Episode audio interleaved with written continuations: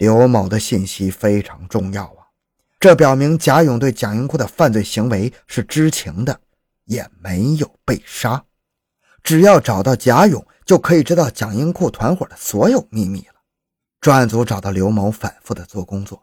刘某很讲义气，开始一口咬定不知道贾勇在哪里。后来专案组说，贾勇现在很危险，一旦被蒋英库找到了，全家都难以幸免。被捕其实是在。保护贾勇的家人呢？如果贾勇犯了大案，迟早还是会被抓住的。逃得了一时，逃不了一世啊！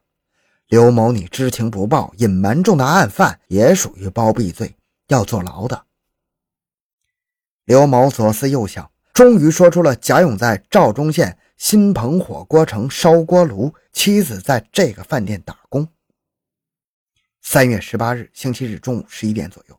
重案队长梁玉平率特别行动组，分成两台警车向赵州方向驶去。下午一点左右，赵州县新鹏火锅城的门前停下了两辆轿车，从车上下来了七个人，留下两人在门外守候，其余五个人迅速推门进屋，在靠边的一个座位坐下。正是吃中饭的时候，客人很多。梁玉平用锐利的目光在屋里扫了一圈，没有发现贾勇的踪影，他有些失望。刚准备坐下，忽然通向后屋的门开了一条缝，一个老头正在弯腰给锅炉烧水。梁玉平根据背影判断，这个人很像是贾勇。他马上给坐在一旁的刘旭东使了一个眼色，两人站了起来，向后屋走去。其余侦查员紧随其后，心领神会地包抄了过去。梁玉平走到那个老头身后，突如其来大喊一声：“贾勇！”那人头也没回，下意识地应了一声。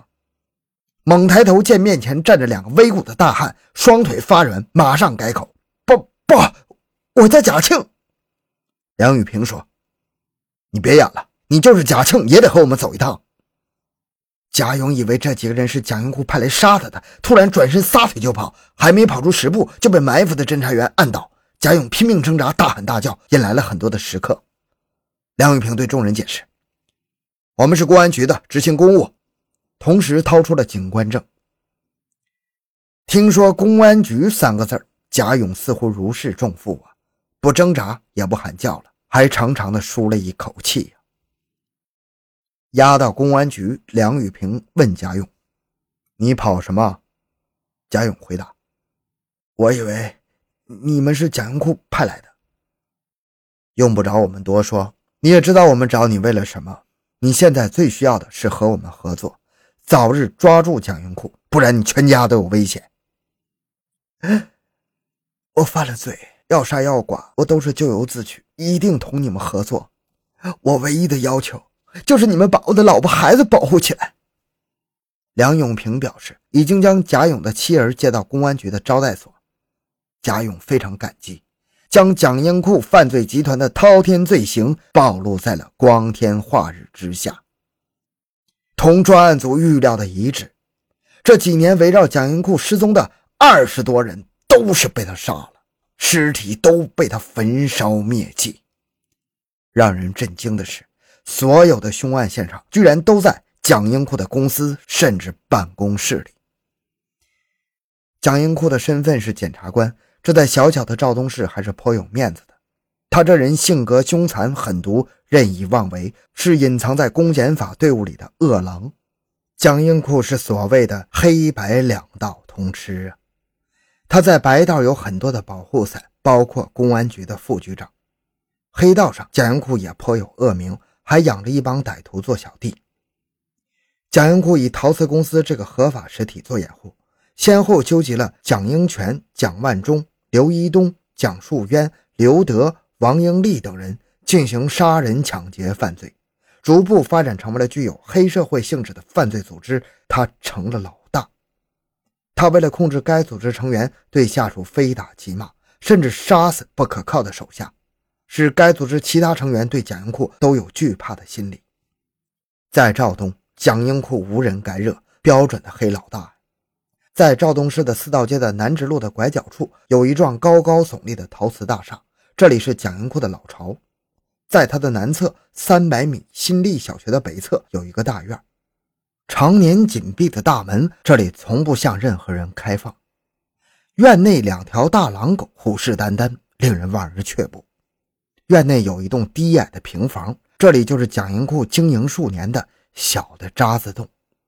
有一个角门可通院内的车库，在车库的一角有一个炉子，这里就是蒋银库用来杀人焚尸的魔窟。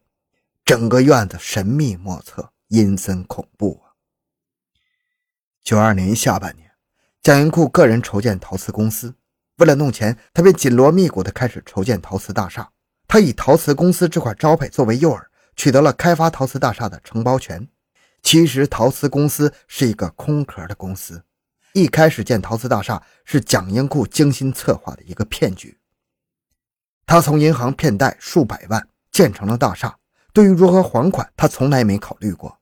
他将大厦内的摊位逐一出租，收取租金，收入颇丰啊。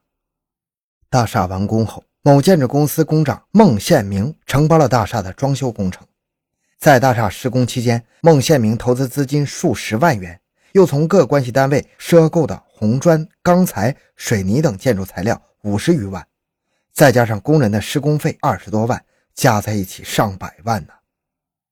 竣工以后，孟宪明找蒋结算讨要这些款项，蒋英库以黑老大自居，根本无意给钱，对孟宪明多次恐吓欺骗。但是工程已完工，工人货主都上门找孟宪明追债啊！已经垫付了所有的积蓄的孟也没有办法，只能硬住头皮顶住蒋英库的恐吓，天天跑陶瓷公司办公室要账。蒋英库勃然大怒，认为孟宪明不识相，自己找死。一边让贾勇、刘德等人拖住孟宪明，一边加紧实施处理孟宪明的计划。孟宪明身处危险中，尚没有察觉。一九九三年十月六日，蒋英库指使得力爪牙贾勇找到了孟宪明，骗他说：“今天到陶瓷公司清结工程款和材料款。”孟宪明不知是计，高兴地随着贾勇进入了陶瓷公司办公室。蓄谋已久的蒋英库露出了狰狞的面目。当孟宪明步入二楼楼梯时，埋伏在一旁的蒋英权手持东风三式小口径运动步枪，对准孟宪明的右太阳穴。开了一枪，子弹射入脑部，孟宪明当即死亡，尸体沿着楼梯滚了下去。杀人以后，蒋英库狞笑地看着孟的尸体，骂道：“哈哈哈哈让你要钱，现在去阎王爷那里要钱吧。”随后，蒋又狂妄的大叫：“快把他拖下去处理了！”第一次杀人，对于如何处理尸体没有经验。副手贾勇对蒋英库说：“要不把尸体运到城外埋了吧，被人发现就完了。”蒋英库说。贾勇略加思索：“那埋在锅炉房地底下吧。”听到贾勇的这句话，蒋英库突然有了一个想法：“啊，那干脆用锅炉把尸体烧了吧？”贾勇略有所思地问。那尸体太大，能塞进去吗？把尸体卸掉啊，一块一块的烧。蒋英库咬着牙，恶狠狠地说：“夜幕中，蒋英库和他的杀手们将尸体大卸八块，扔进锅炉，毁尸灭迹，鲜血四溅，锅炉上、墙壁上、地面上。”留下了满是罪恶的痕迹，尸体足足燃烧了三个多小时，锅炉上方的烟囱被烧得布满了火光，似乎是孟宪明在表示他对命运的不屈。当众人打开锅炉时，锅炉内除了人的少许的头盖骨外，剩下的只有灰烬了。蒋英库捡起一块头盖骨放在地上，一脚踩了下去，将其碾成了粉末。这是蒋英库第一次杀人。对于如何善后，他早已想好了。第二天，蒋英库指使贾勇等人向外放出风，说孟宪明的账已经结清了。工人和货主一听说孟宪明账已经结算，追着孟要钱，但是找遍了城乡，不见他的踪影，人们都怀疑他卷款私逃了。过了几天，蒋英库又放出风来说，孟宪明携巨款逃到了四平。公司有人看见过他在四平的某宾馆与他的小姘头在一起花天酒地。大家听后信以为真呢，以为孟故意赖账逃走。债主们一怒之下来到孟家，见啥拿啥。愤怒的债主们将孟家洗劫了一空，最后孟琪也被轰出了房子，露宿街头，其状惨不忍睹。其实贾云库一开始都将圈套设计的天衣无缝，那些善良的工人和货主只不过是被他装进罐子里涮来涮去罢了。孟琪也以为丈夫和小姘逃走，开始没有去公安局报案。后来孟琪见丈夫长期不和家里联系，觉得事情不对，去到公安局报案，却遭到冷遇。蒋英库早已经和公安局的结拜兄弟副局长张兆伟打了招呼了。公安局以有人看到孟宪明躲债携款潜逃为借口，不予立案。孟宪明失踪案就这样不了了之了。